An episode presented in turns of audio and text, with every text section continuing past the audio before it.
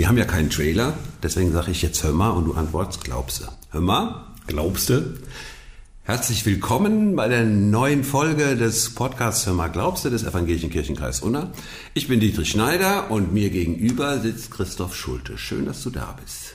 Ja, danke, dass ich dabei sein darf. Ja, ähm, Christoph Schulte, Leiter, jetzt musst du mir schon fast helfen, der Abteilung Äh, Bauen, Liegenschaften und Friedhöfe.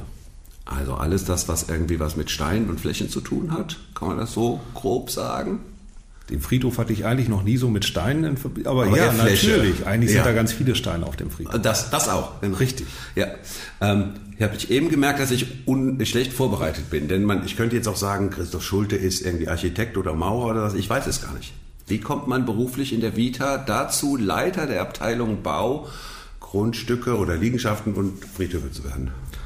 Da muss ich weit ausholen. Also meine Mach mal berufliche gerne, Vita du hast ist, Zeit. äh, Meine berufliche Vita ist tatsächlich ziemlich äh, von diversen Sprüngen geprägt irgendwie. In der Regel so alle fünf Jahre. Das ist mir beim Kirchenkreis zum Glück, muss ich sagen, nicht widerfahren.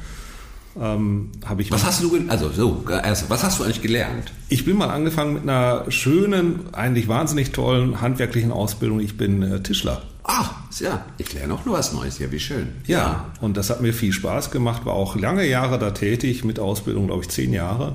Ja. Und habe mir dann überlegt, okay, vielleicht juckt dich auch noch irgendwie was anderes. Und dann habe ich mich weitergebildet und habe dann einen Tischlermeister gemacht. Und dann habe ich gesagt, das ist auch schön. Und dann habe ich aber noch ein bisschen weitergemacht, habe dann einen Techniker gemacht. Also, Zimmermann zu sein, ist natürlich, wenn man bei Kirche arbeitet, eine super Voraussetzung.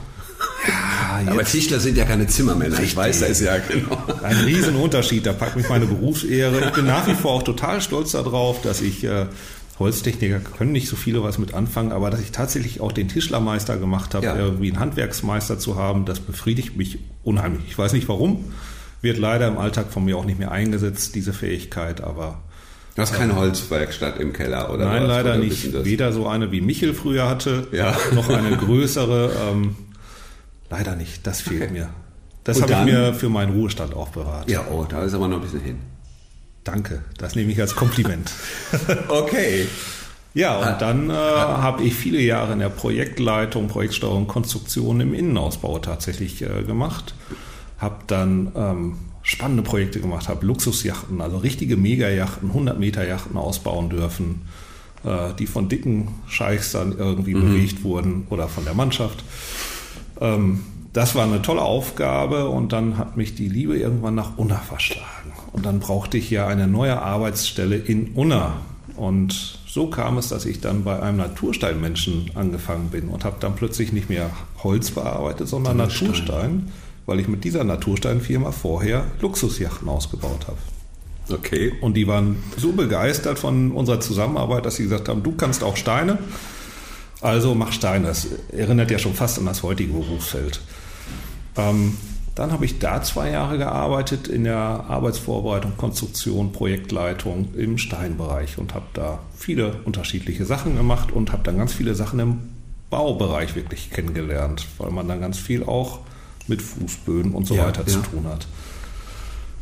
Und nach zwei Jahren habe ich mir überlegt, das ist schön hier, aber so ganz meins war es dann irgendwie dann doch nicht. Ich habe da viele Erfahrungen gesammelt und dann habe ich mich selbstständig gemacht und war dann fünf Jahre lang selbstständig.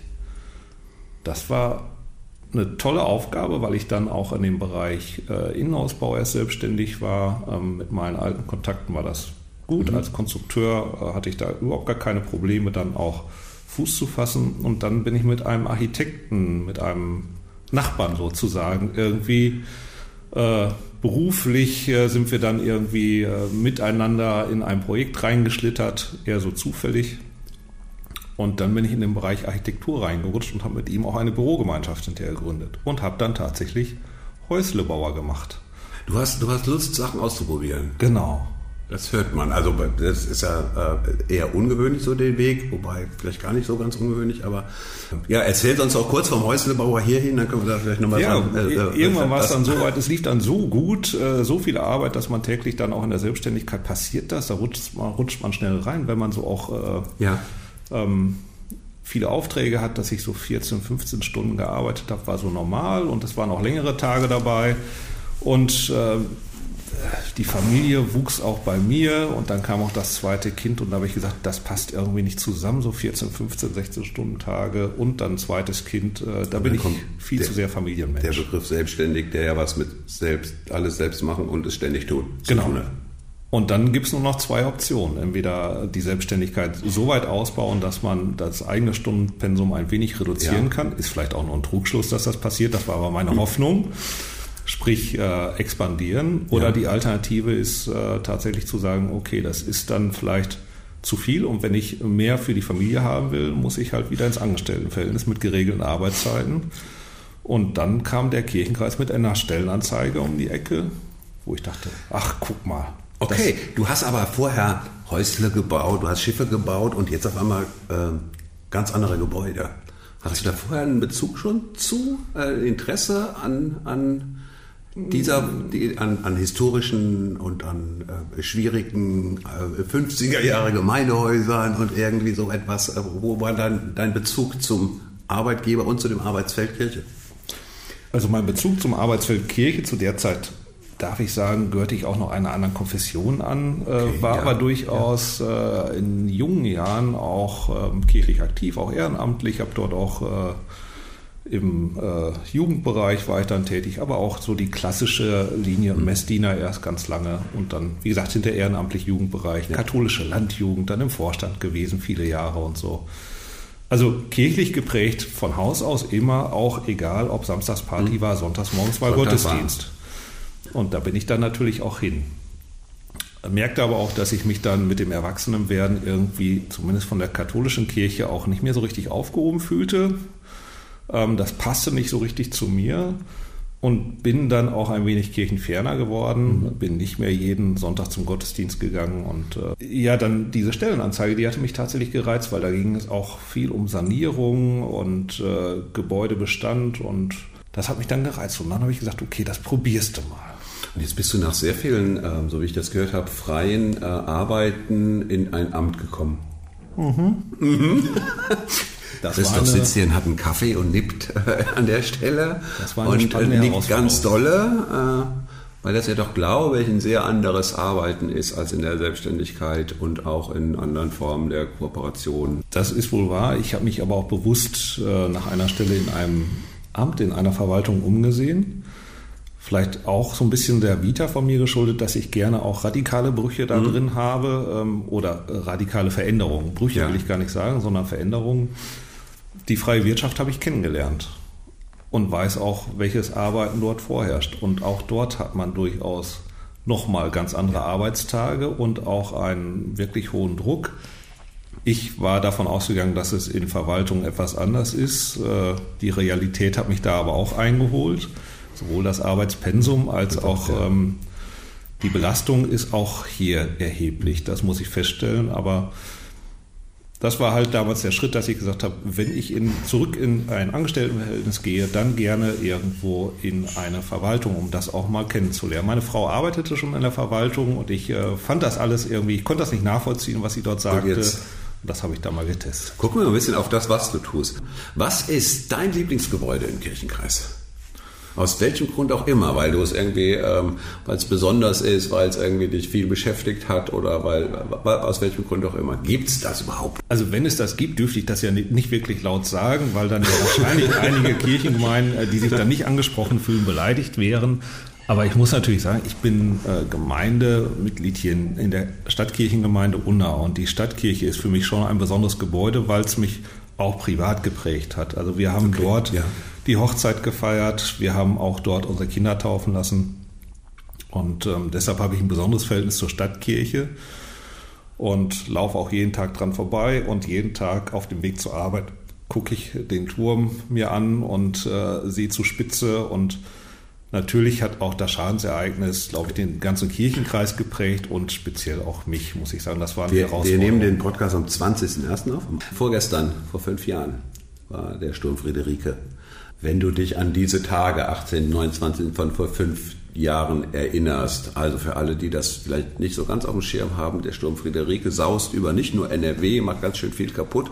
Und eine Fiale, das ist so eine Eckzinne oben am, am Turm, bricht um und fällt herunter, durchschlägt das Dach und ein Gewölbe und äh, macht ziemlich viel Schaden. Und im Anschluss daran bei der Inspektion entdecken wir noch ganz andere Schäden, die gar nichts mit Sturm zu tun haben, sondern mit langjährigen Sanierungsstau und, und, und Fehlentwicklung. Und seit fünf Jahren kann man sagen, ist es eine Baustelle, die im Moment eher unterbrochen ist als abgeschlossen. So, und diese ersten Tage, Sturmereignis und folgenden Tage, wie hast du die in Erinnerung? Das waren wirklich spannende Tage und auch herausfordernde Tage. Ähm, das Sturmereignis, das waren nicht nur die ersten Tage, sondern direkt in dem Sturm bekamen wir die Info bei der Stadtkirche, ja. ist was passiert. Ähm, an dem Tag weiß ich noch, es war ja auch Sturm vorausgesagt. Ich habe mhm. dann meiner Mannschaft auch gesagt, bitte, wer irgendwie früh nach Hause muss, muss irgendwie früh nach Hause Kinder betreuen. Alle anderen bitte hier Telefon in der Hand und abwarten, was passiert, weil es wird sicherlich mhm. einiges auf uns zukommen. Haben die Firmen schon vorab informiert, dass vielleicht viel auf uns zukommen könnte. Haltet euch bereit. Und es kam dann ja auch so. Und dann kam aber dieser nicht nur ein Anruf, es kamen drei, vier Anrufe, an der Stadtkirche ist was passiert. Und da die erste Info war, die bei uns aufschlug, das Kreuz ist runtergefallen. Richtig, ja. genau. Und, und ich war noch in der Stadt. Ich hatte noch was zu erledigen und hatte das vollkommen unterschätzt, dass es schon so losgeht. Und meine Kollegin ruft mich an und sagt, das Kreuz runterfällt. Ich sage, das kann nicht sein, da muss irgendwas anderes passiert sein. Und dann Stück für Stück. Und dann haben wir diese Anrufe, das waren dann insgesamt drei, glaube ich, die hier reinkamen. Mhm da haben wir gesagt, mein Kollege, der seinerzeit Herr Ott hieß er, mhm. und ich ähm, haben gesagt, wir müssen gucken. Auch in, im Sturm sind wir dann dahin gegangen und wir hatten nicht vor Augen, wie schlimm der Sturm hier in der Stadt untergewütet hat. Auf dem Weg dahin ist uns aufgefallen, wie es in der Fußgängerzone aussah. Die war total die war gesperrt, mhm. und zwar komplett mhm. eigentlich. Und wie sehr da schon die Menschen von der Stadt, aus dem Rathaus und auch Firmen schon agiert haben. Und dann kamen wir auf den Kehrplatz und haben die Katastrophe gesehen. Und es war halt nicht nur in Anführungszeichen das Kreuz, sondern mit der Fiale eine tonnenschwere Bombe, die in das Kirchenschiff gefallen ist. Und dann ist es so ein spannender Moment, dann ist es äh, bei mir zumindest so, dann, dann ähm, switche ich einen Hebel um und, und dann, dann wird es aktionistisch. Genau. Oder, oder, oder aktiv. Und dann bin ich auch kein Mensch der Verwaltung, sondern dann wird gehandelt wirklich in dem Moment unabhängig von irgendwelchen Vorgaben oder Regeln und das muss man auch so. Ich habe mit der Stadt kommuniziert, mit der Feuerwehr, wir müssen absperren. Ähm, wir haben sofort Statiker informiert, die am nächsten Tag vor Ort waren. Wir haben Steiger am nächsten Tag vor Ort gehabt. Ähm, und wir haben letztendlich sogar an dem Tag im Sturm auch noch unten am Kirchenschiff nicht, aber unten an, auf dem Kirchplatz selber Hand angelegt und aufgeräumt. Ja. Auch das, wir haben die Steine aufgesammelt ja. und äh, die in der Kirche ähm, verwahrt, damit die keiner klaut, weil wir wussten, das sind auch historische wenn du, Gegenstände. Wenn du an dem Tag gewusst hättest, dass sich damit äh, fünf Jahre wenigstens und noch weitere Sachen ähm, äh, anschließen, oder kann man sagen, zum Glück wussten wir, da wusstet, wusstet ihr gar noch nicht, was auf uns alles zukommt. Denn am Anfang sah es danach aus, naja gut, ohne es genau auch schon zu wissen vor dem Schaden, das reparieren wir jetzt und dann ist gut. Nee, wenn ich am Anfang äh, die Entscheidung gehabt hätte, den Schaden vor Ort zu sehen, und ich möchte gerne an das äh, fast eingestürzte Gewölbe erinnern, ja. welches ja. auch danach noch einsturzgefährdet war, sehr deutlich. Und dem Wissen, was hinterher passiert ist, hätte ich lieber das äh, nicht so desolate Gewölbe gesehen und hätte mich um den ähm, finanziell größeren Schaden hinterher an der Fassade und äh, um das Dach gekümmert. Mhm. Weil das war nicht so offensichtlich, aber diese, dieses zertrümmerte Gewölbe und damit wirklich Zerstörung zu sehen, ohne danach suchen zu müssen oder gucken mhm. zu müssen, sondern es wirklich leibhaftig vor Augen zu haben und zu wissen, da ist jetzt was passiert, was tatsächlich auch noch weitere Konsequenzen haben kann. Wir haben wirklich die, die Statik, die in Teilbereichen der Kirche in Frage stellen müssen. Ähm, das war schockierend. Das war du, tatsächlich du, du musst ganz häufig, glaube ich, in deiner Position Menschen Dinge sagen, die sie nicht gern hören wollen. Ja, das stimmt. Das ist. Äh und, und dann geht es häufig zum Beispiel um Geld, denn ähm, ein, ein, du besuchst ein Presbyterium und sagst ihnen in eurer Kirche, wir haben geguckt, die Reparatur des, was weiß ich nicht, irgendwie am Turm kostet so und so viel. In, von Kirchengemeinden, die den Spielraum nicht haben. Und das Gerede von die Kirche ist ja reich, hilft der einzelnen Gemeinde an der Stelle nicht, denn sie hat ein Budget und du kommst mit einer Zahl, die ist dann drei Jahresbudgets oder so irgendwas. Das ist das Positive, was ich dann an der Stadtkirche gelernt habe oder wo sich der Eindruck deutlich vertieft hat zumindest. Es ist eine Zahl, das stimmt, die ich dann auch da formulieren muss. Ja. Aber es ist auch nur eine Zahl und damit hat man ein Ziel. Es ist besser, ein Ziel zu haben, als kein Ziel zu haben. Und wenn man das Ziel formuliert und man möchte dieses Ziel auch erreichen, dann muss man Wege finden, dieses Ziel irgendwie zu erreichen. Und das war bei der Stadtkirche auch so. Die Zahl war unglaublich groß, die wir dann auch relativ schnell irgendwie vor Augen hatten. Die dann Reden auch noch von roundabout ist. 5 Millionen. Richtig. Und ähm, man darf da nicht locker lassen, dieses Ziel zu erreichen. Und das haben wir bei der Stadtkirche, finde ich, äh, gut hingekriegt, wenn man sich am Tag 1 die Zahl vor Augen geführt hätte, hätten, glaube ich, alle gesagt, das schaffen wir nicht. Deshalb muss man auch da kommunikativ natürlich agieren. Wie, wie dosiert man sowas tatsächlich dann auch oder wie kann man dann auch vor allen Dingen die Ehrenamtlichen mit solchen Zahlen konfrontieren und zu welchem Zeitpunkt? Und wie geht man da vor mit Optimismus oder sagt man, das ist jetzt zu groß die Nummer? Ja. Das ist wirklich eine Herausforderung in meiner Arbeit, dass ich äh, für mein Befinden viel kommunizieren muss und auch viel unterschiedlich kommunizieren muss. Also das muss ich sehr gut mir überlegen, wie ich das mache. Und da ich ein emotionaler Mensch bin, auch in der Kommunikation ist das nicht immer leicht. Ja. Äh, Was ich mir aber geschworen habe, was ich nie mache, ist zu lügen. Also ich möchte weder den Kirchengemeinden noch meinen Mitarbeitern hier irgendwas vorlügen. Ähm, Also ich bin da Nur damit es sich netter anhört. richtig. Ja. Ich bin da schon eine ehrliche Haut, auch wenn das nicht Ja. nett ist, was ich dann immer erzähle. Aber versuche auch immer Optimismus zu verbreiten, dass man entweder etwas nicht, nicht schafft, das kann auch sein, Mhm. aber da muss man eine Alternative finden dazu. Und die kann dann wieder auch gut sein. Oder man muss halt Optimismus verbreiten, das schaffen wir. Und da muss man Wege finden, wie man da hinkommt. Und das haben wir bei der Stadtkirche tatsächlich, das ist ein Ziel gewesen, was unglaublich weit weg war. Und trotzdem ist es irgendwie, hat es funktioniert. Re- Reden wir mal von einem ganz anderen Ziel. Die Kirche von Westfalen hat sich ein Ziel gesetzt, 2035 oder 2040, also 2040 letztlich, klimaneutral zu sein. Das hat ganz viel auch mit Gebäuden zu tun, weil dort viel, ähm, viel Energie verbraucht wird, viel in der Art und Weise, wie geheizt und isoliert wird. Ähm, äh, das ist im Moment, glaube ich, ein Thema, das auch gerade sehr viel in diesem, in, bei jeder baulichen Frage mitschwingt. Ähm, auch ein Ziel. Optimismus ist zu erreichen. Wie steht's da? Das ist ein Ziel, das ist wirklich herausfordernd für uns als Gesamtkirche. Im Gebäudebereich ganz extrem, weil vieles sich darauf fokussiert. Es ist tatsächlich nicht nur der Gebäudebereich, aber er ist natürlich ein wesentlicher Faktor an der Stelle. Und damit ist die Umsetzung, um an dieses Ziel zu kommen, natürlich auch, betrifft dann meinen Arbeitsbereich ganz extrem. Wir merken jetzt, dass die Kirchengemeinden sich dort äh, sehr deutlich mit dem Ziel befassen. Wir merken auch, wie die ersten Menschen an diesem Ziel vielleicht verzweifeln oder sagen, das ist nicht zu erreichen. Auch da bin ich durchaus optimistisch. Man muss nur kreativ werden und man muss auch mal Sag mal ein Beispiel.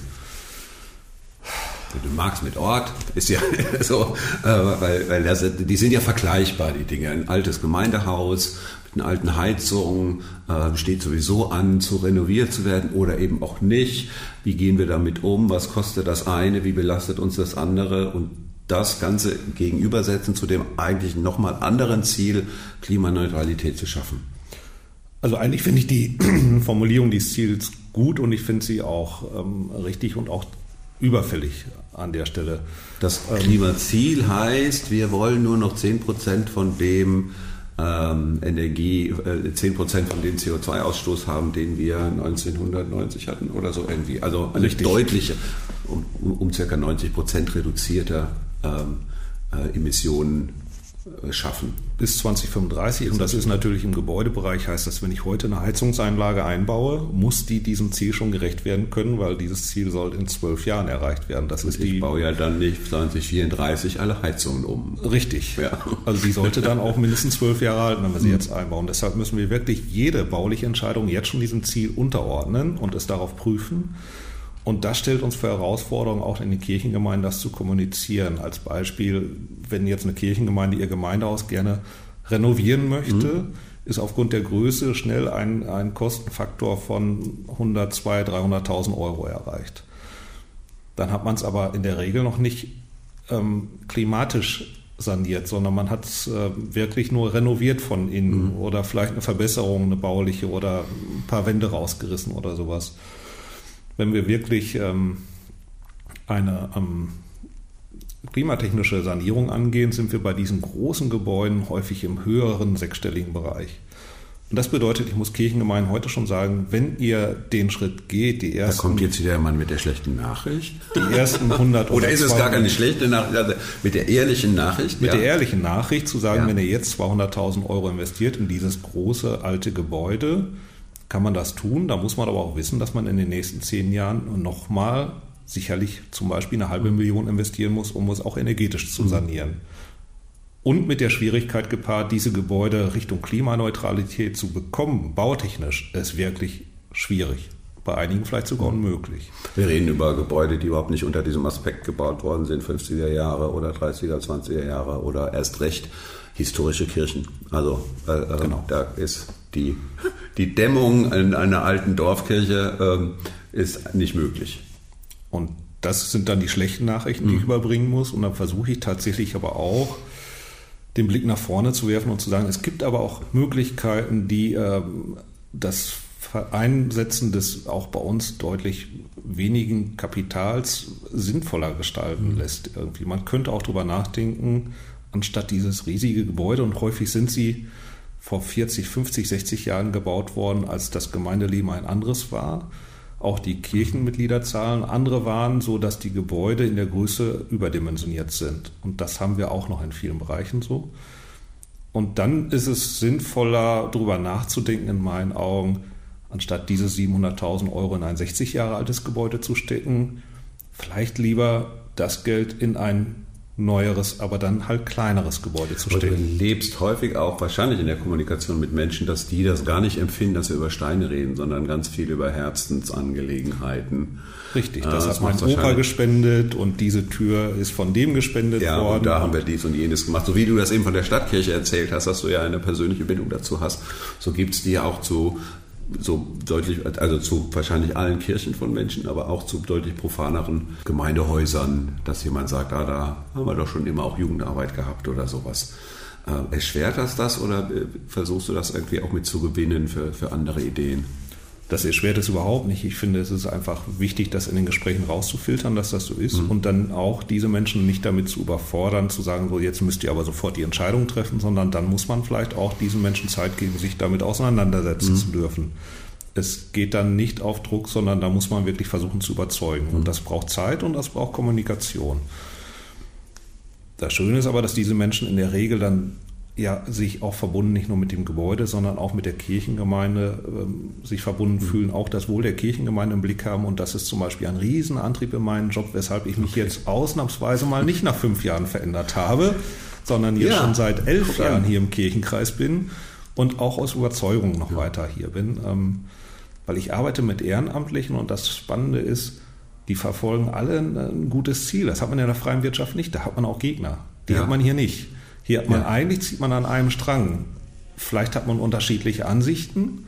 Das mag sein. Man hat vielleicht auch unterschiedliche Antriebe, aber in der Regel haben alle einen Antrieb und alle haben ein gutes Ziel. Alle wollen irgendwie das Wohl der Kirchengemeinde.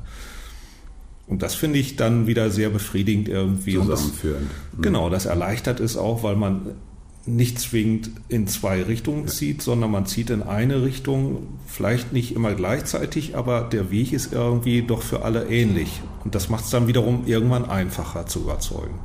Was für einen Bogen wir jetzt heute irgendwie geschlagen haben, ganz irre. Um es nochmal ganz praktisch zu bekommen, äh, wir sind angefangen mit dem, mit dem Tischler. Äh, was machst du heute noch? Es ist ein Freitagvormittag. Was ganz praktisch? Ähm, machst du heute noch, ähm, um, um mal so noch ein Bild von dem Leiter der Abteilung Bau, Liegenschaften und Friedhöfe zu bekommen.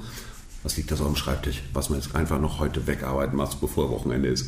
Also wegarbeiten ist ein bisschen schwieriger, weil ich jetzt erst noch ein Mitarbeitendengespräch habe. Oh ja, ja. Das sind dann auch die Aufgaben, ja, die dazugehören. Ja. Und ansonsten würde ich mich jetzt gleich äh, um leider Gottes nicht so Projekte mit Steinen und so, sondern ich muss viel mit Verträgen arbeiten als mhm. Abteilungsleiter und ich werde jetzt gleich noch zwei Verträge prüfen und die damit ja. auf den Weg geben. Das sind dann die Schreibtischarbeiten. Ja. Vielen Dank. Danke für den ein, äh, Einblick, dann äh, gleich ein gutes Mitarbeitengespräch und äh, erträgliche Vertragsarbeiten. Danke, dass du uns erzählt hast ähm, von, von, von Stein und sehr viel mehr von Gefühlen und Menschen und äh, Zuversicht und Hoffnung. Das hat Spaß gemacht. Danke. Gerne, ich danke auch.